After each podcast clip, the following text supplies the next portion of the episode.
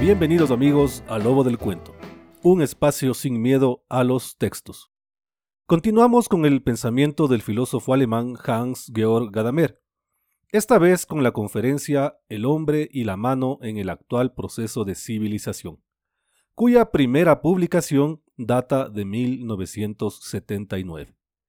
En este trabajo encontraremos profundos pensamientos que tienen que ver con la cultura y con la educación, con la función del ser humano sensible y con la formación del ser humano creador de arte. Además, un ser humano deseoso de consumir con sus sentidos ese arte.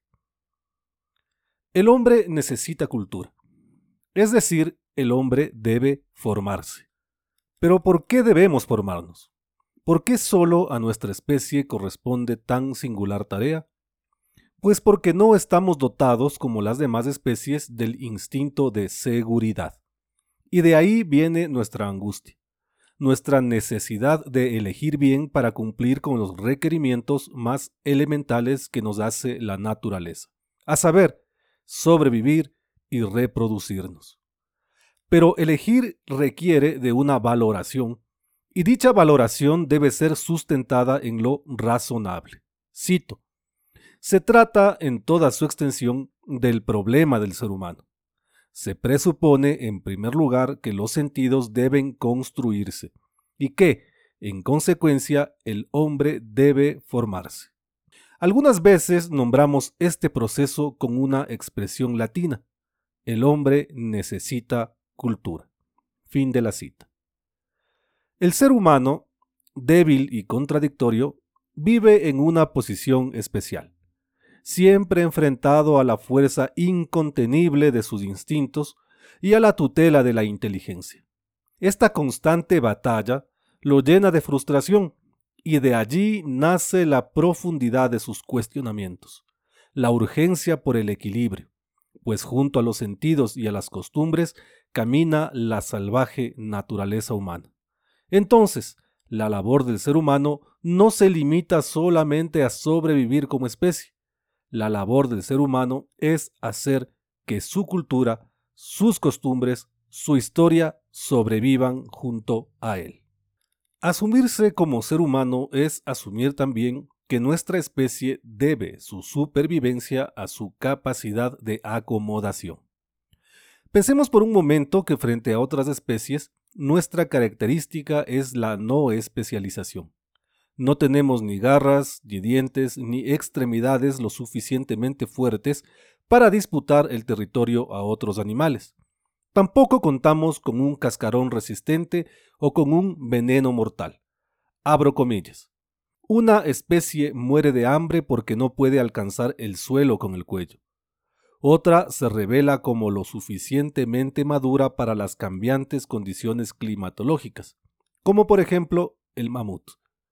En cambio, es característico del hombre ser tan poco especializado que por esa misma razón está dotado de una fantástica capacidad de acomodación. Cierro comillas.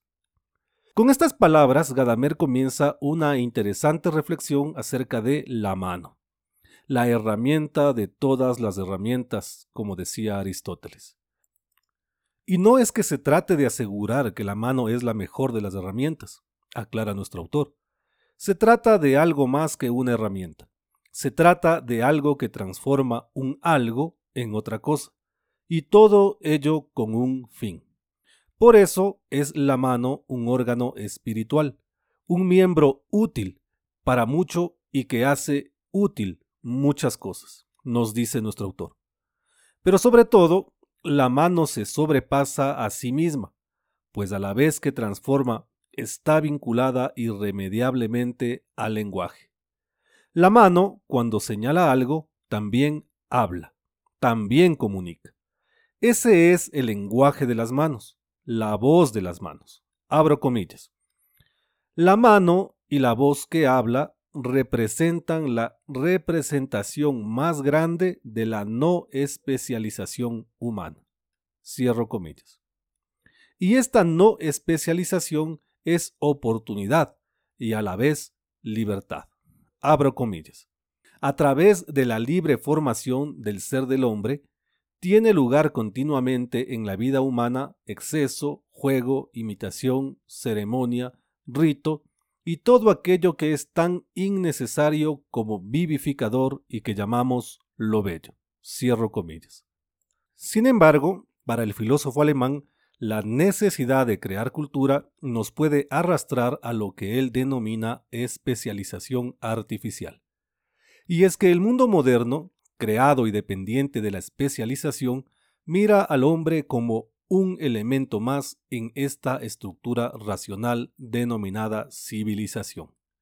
Es así que el hombre, arrinconado por máquinas y por autómatas, tiene cada vez menos libertad creadora y lo que es peor, vive al servicio de máquinas que en un principio se idearon para servirlo. Cito, puede que el hombre moderno ya no tenga que servir, es decir, servir a otros hombres, mas paradójicamente es posible que deba servir ahora al control de botones y a la palanca de los mandos de la producción industrial y agrícola. Fin de la cita. Es importante aclarar que para nuestro autor no se trata de emprender una cruzada contra la ciencia y sus avances. Se trata más bien de hallar un punto de equilibrio entre la mano y el cálculo. En nuestro caso, conservar la mano significa conservar lo sensible, lo artístico, lo humano. Y no solo la mano debemos conservar, debemos atender a todo lo sensible, desarrollar una cultura de los sentidos, sentidos entre los que se incluye a la inteligencia. La inteligencia es como un sentido no especializado, como la piel que todo lo siente, un exterior de la sensibilidad y predisposición, anota Gadamer. Este pequeño trabajo propone a las instituciones educativas replantear su papel, orientarse hacia la formación antes que a la educación y para ello, Gadamer aclara que formar no es hacer, que formar no es desarrollar capacidades o habilidades, que desarrollar la capacidad de apretar los botones correctos o la habilidad de regatear dos defensas y un arquero no es exactamente el ideal de educación. Abro comillas. Cuando se trata de formación, no se trata de esta posibilidad de formar destrezas, sino que se trata de que uno sea de tal forma que se pueda servir con sentido a las propias capacidades. La formación no es, por lo tanto, intercambiable con el aprendizaje de destrezas. Cierro comillas. Por lo tanto, educar es caminar hacia la formación del hombre formado y de sentidos cultivados. Es decir, aquel que no entra como un engranaje en la gran maquinaria que mueve las sociedades, aquel que ve por sus ojos lo que ven los demás, aquel que conoce sus capacidades y se sirve de ellas con inteligencia y humanidad.